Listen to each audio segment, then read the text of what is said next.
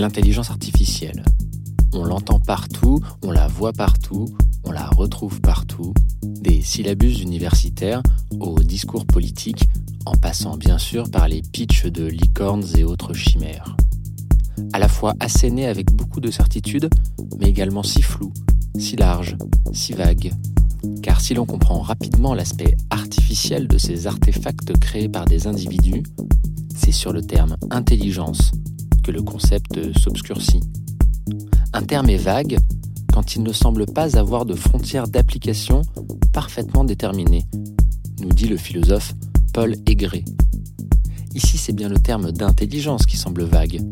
L'intelligence de cet artefact ne serait pas définie, pas délimitée, faisant de l'IA elle-même un concept vague.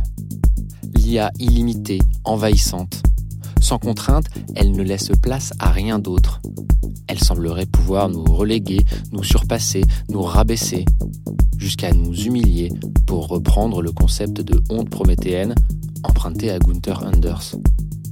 Clarifier cette situation semble donc essentiel afin de préserver le sens de l'action humaine, essentiel afin de repenser notre place dans un environnement où ces machines ont fait brusquement irruption questionne notre rapport aux choses et à nous-mêmes. Je suis Gilles Le Serre et bienvenue dans ce nouvel épisode de Siri remplit mon verre. Je m'appelle Siri, mais vous le saviez déjà.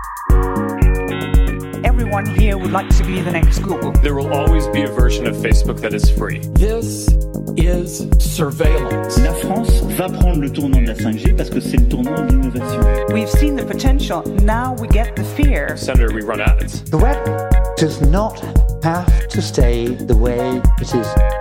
Je suis désolé. Des machines insurrectionnelles. Voilà comment le philosophe Dominique Lestel définit ces machines qui bouleversent notre rapport au monde.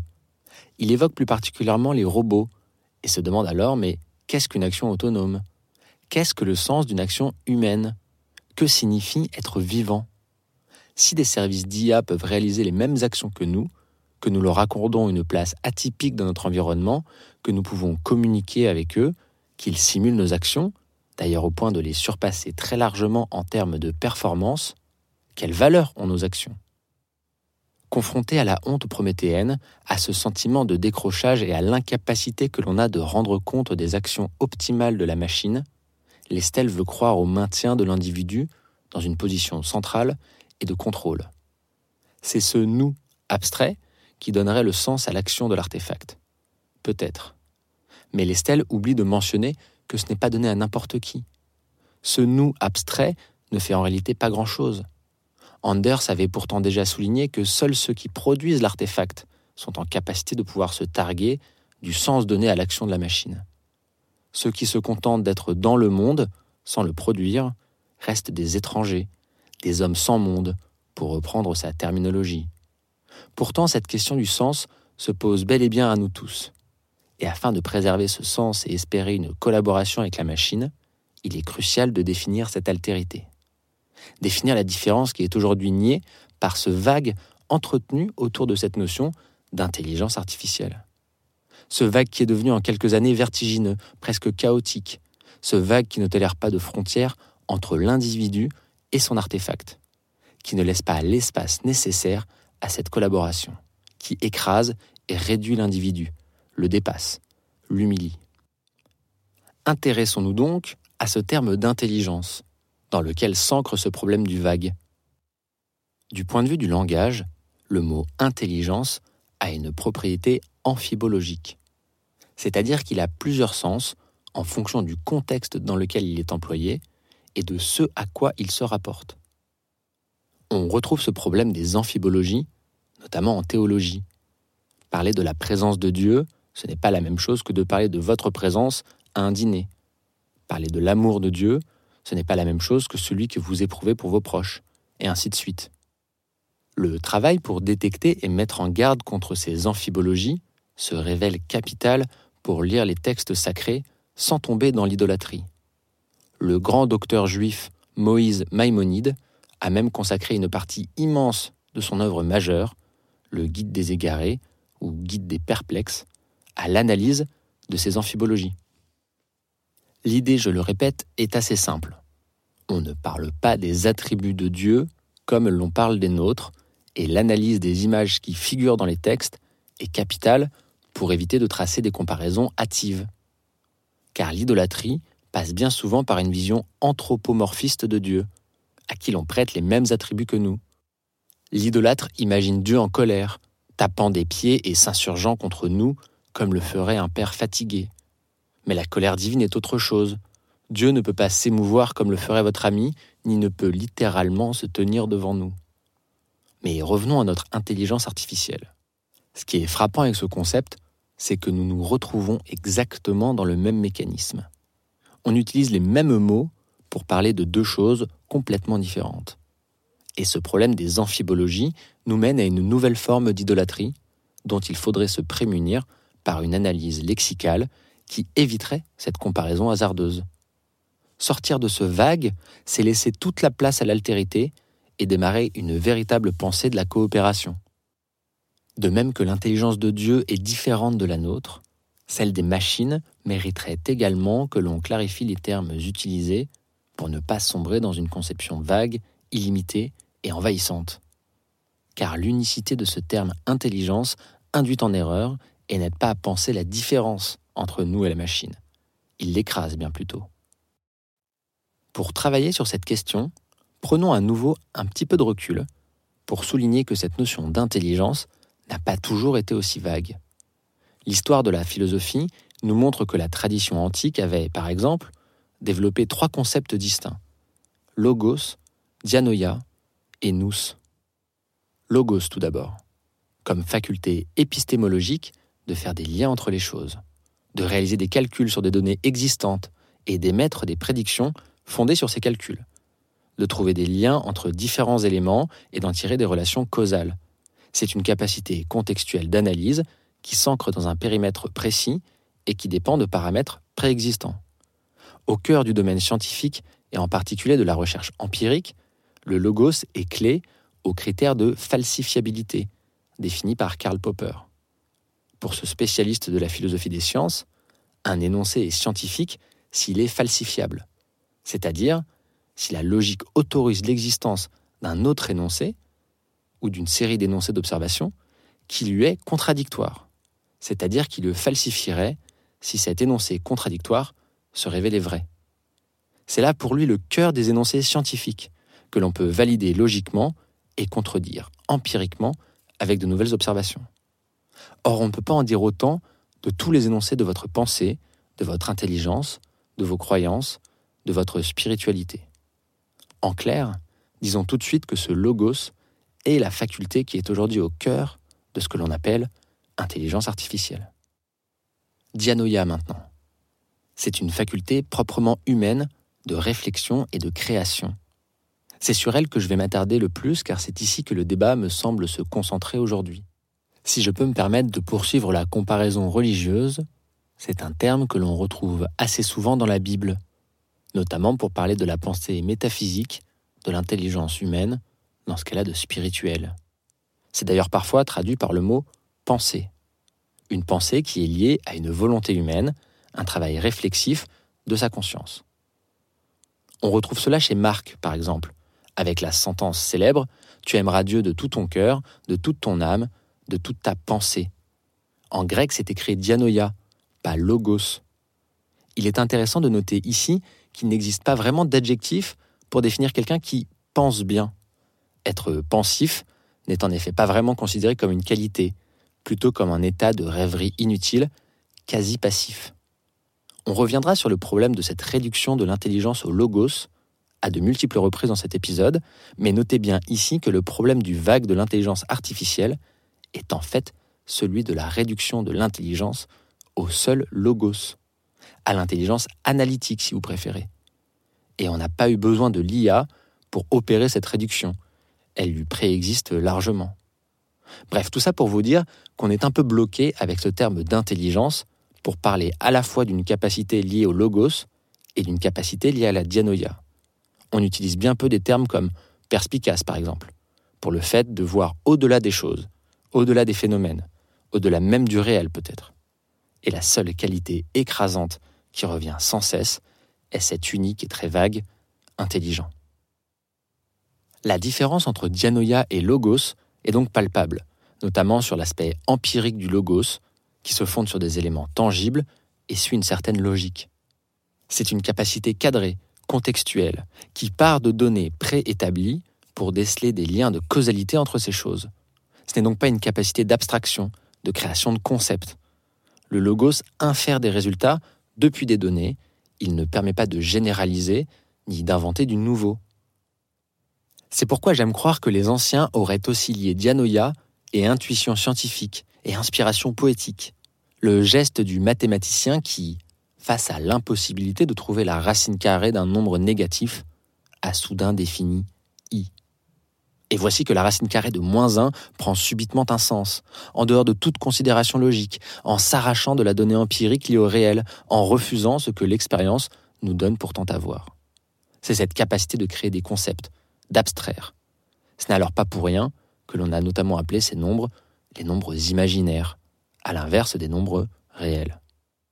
Cette irruption du nouveau, d'une création, n'est pas le fruit d'un travail itératif qui serait fondé uniquement sur des données préexistantes. C'est à la fois une caractéristique intellectuelle, mais également sensible, proprement humaine et liée à notre corps, à nos affects. Je trouve la question de la créativité hautement complexe et donc celle de l'existence de la dianoïa dans l'intelligence artificielle tout autant.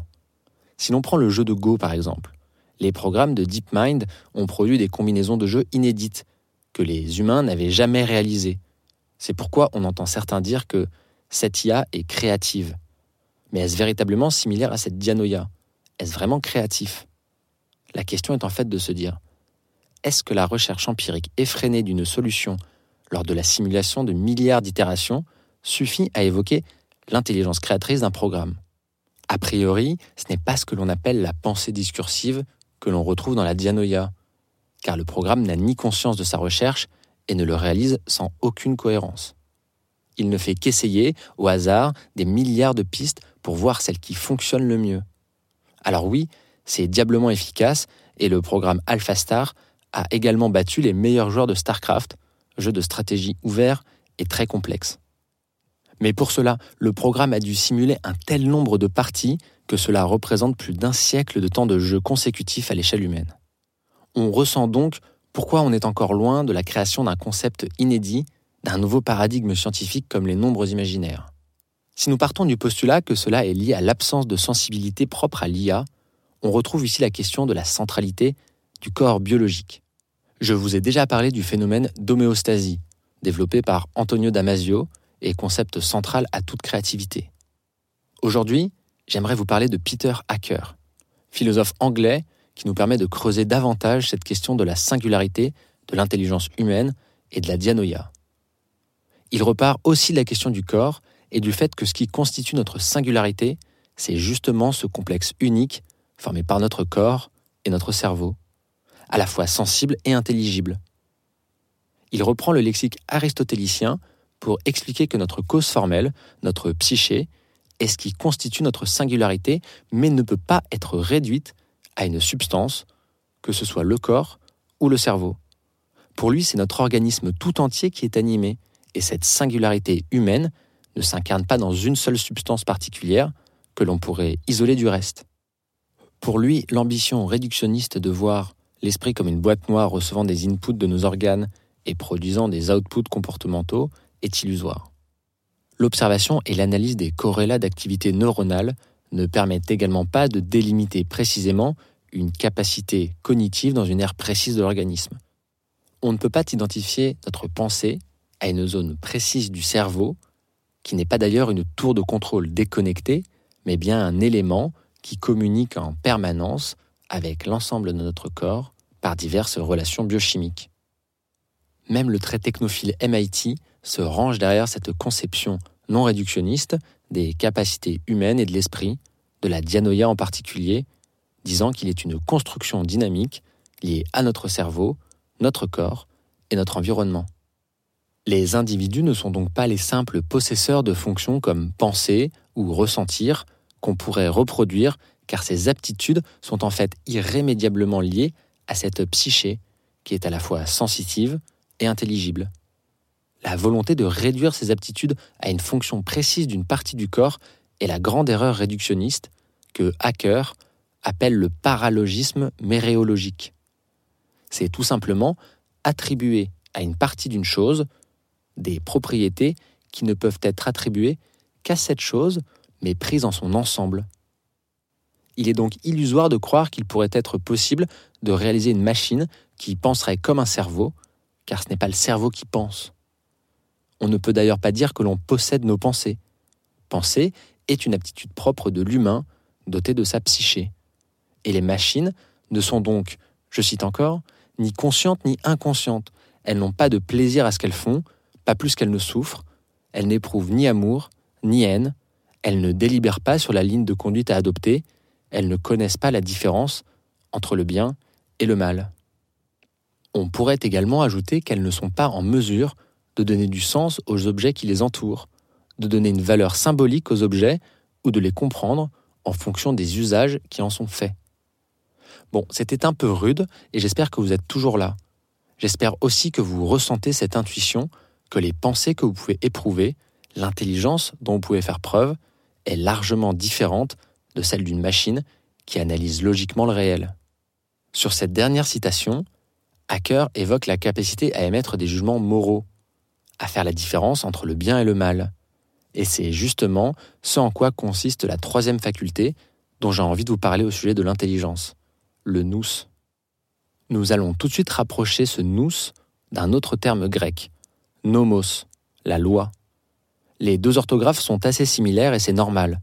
L'un découle de l'autre. Le nomos est le fruit du nous. La loi est le fruit d'une faculté distincte, le nous, de se doter d'objectifs éthiques, de devenir autonome c'est-à-dire de se fixer sa propre loi. Sur cette question, déjà discutée dans l'épisode sur la délégation, nous avions vu l'impossibilité qu'a un service d'IA de se doter de cette loi qui guide son action, qu'un service d'IA restait irrémédiablement guidé par la loi de l'individu qui l'a produit. Contrairement à ce que peuvent en dire certains promoteurs du mouvement technologique, la machine dite intelligente est donc automatique, pas autonome. Elle se meut d'elle-même, mais sans avoir défini le sens de cette mise en mouvement. Et comme elle se meut d'elle-même, elle peut faire des erreurs, subir une panne, faire une classification erronée. Elle peut donc nous poser des problèmes et se montrer indocile. Elle peut nous surprendre par ses erreurs, mais aussi nous bluffer par ses performances, comme elle a pu bluffer Lycidol, ce champion de Go battu par AlphaGo. Qu'elle nous surprenne par ses performances ou ses erreurs, elle ne se fixe pas néanmoins son propre but en tant qu'artefact, elle reste dépendante de son producteur. Ici, je me permets de souligner à nouveau que cette dépendance ne signifie pas du tout que nous soyons tous des coproducteurs de la machine. On ne produit pas de services d'intelligence artificielle, et il est inutile de se cacher derrière ce on, concept tout aussi vague et stérile que celui d'intelligence. Certaines équipes, certains labos, certaines entreprises ont un monopole sur cette compréhension et cette production et l'asymétrie d'information ne cesse d'ailleurs de grandir, dangereusement. Mais revenons à l'IA. Elle réalise donc des actions performantes, remarque avec acuité les relations causales entre les choses, elle est capable de détecter des signaux faibles, de tirer des conclusions optimales depuis un ensemble considérable de données. Par sa capacité à opérer une immensité de calculs, elle trouve des corrélations empiriques entre des phénomènes. Elle semblerait donc largement pouvoir simuler ce logos. Alors certes, c'est encore imparfait, et elle fait des erreurs. On peut d'ailleurs facilement tromper un service d'intelligence artificielle, c'est ce que l'on appelle des adversarial attacks. Cela est largement lié au fait qu'elle ne possède pas de bon sens, qu'elle n'est pas très flexible. Mais au-delà de ces problèmes, son perfectionnement sur de nombreuses tâches montre que la simulation du logos est largement en cours d'acquisition par ces services d'intelligence artificielle, que c'est sur cette partie précise du champ de l'intelligence que ces services se déploient néanmoins dépourvue de corps, d'émotions, de pensées, et incapable de créer du nouveau ni de se doter de sa propre loi, elle semble encore dépourvue de dianoïa et de nous.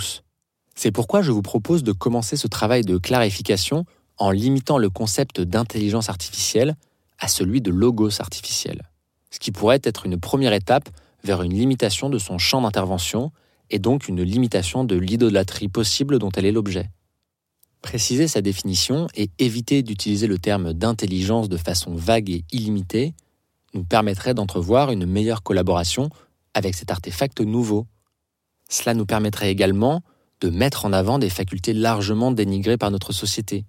Je pense à la créativité, la rêverie, l'empathie, et ainsi permettre de ménager une zone d'activité proprement humaine. Pour terminer, j'aimerais évoquer pourquoi ce maintien d'un usage vague du terme d'intelligence, quand on parle d'IA, est un symptôme de notre époque. De notre époque qui est fondamentalement tournée vers une recherche de quantification et d'optimisation du réel.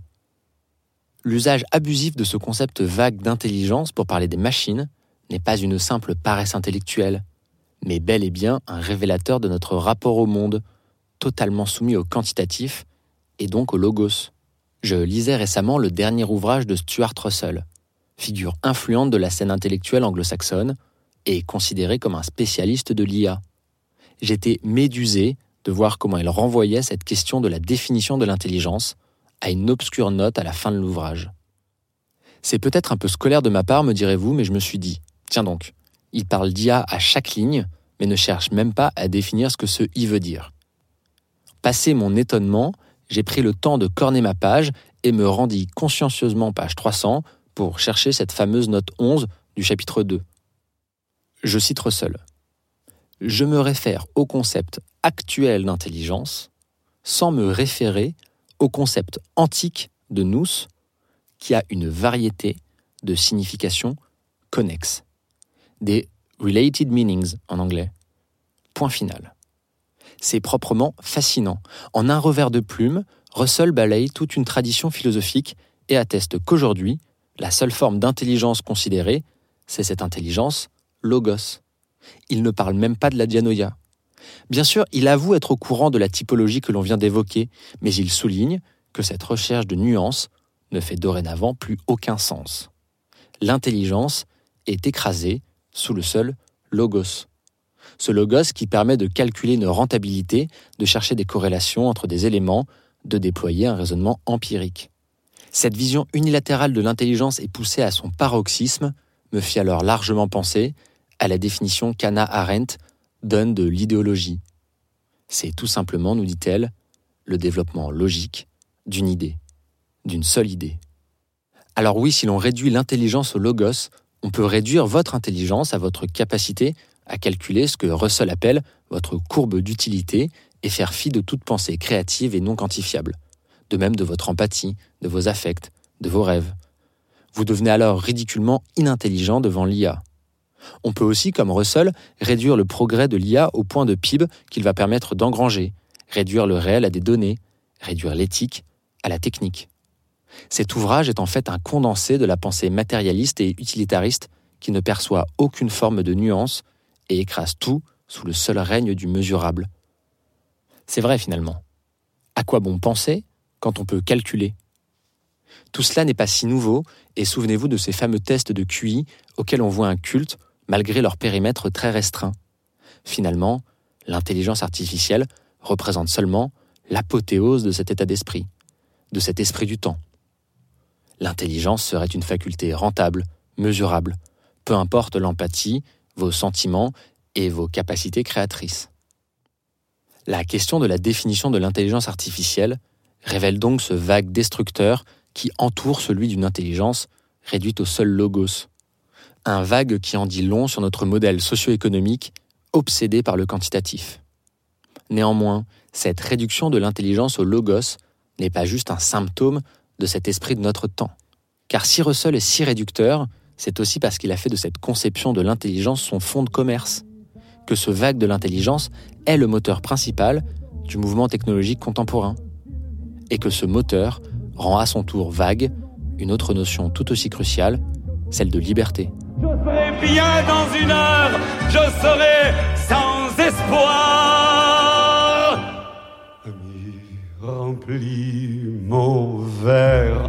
Encore un et je vais, encore un et je vais. Non, je ne pleure pas, je chante et je suis gai. Tout s'arrange déjà. Ami, remplis mon verre, ami, remplis mon verre. Ami,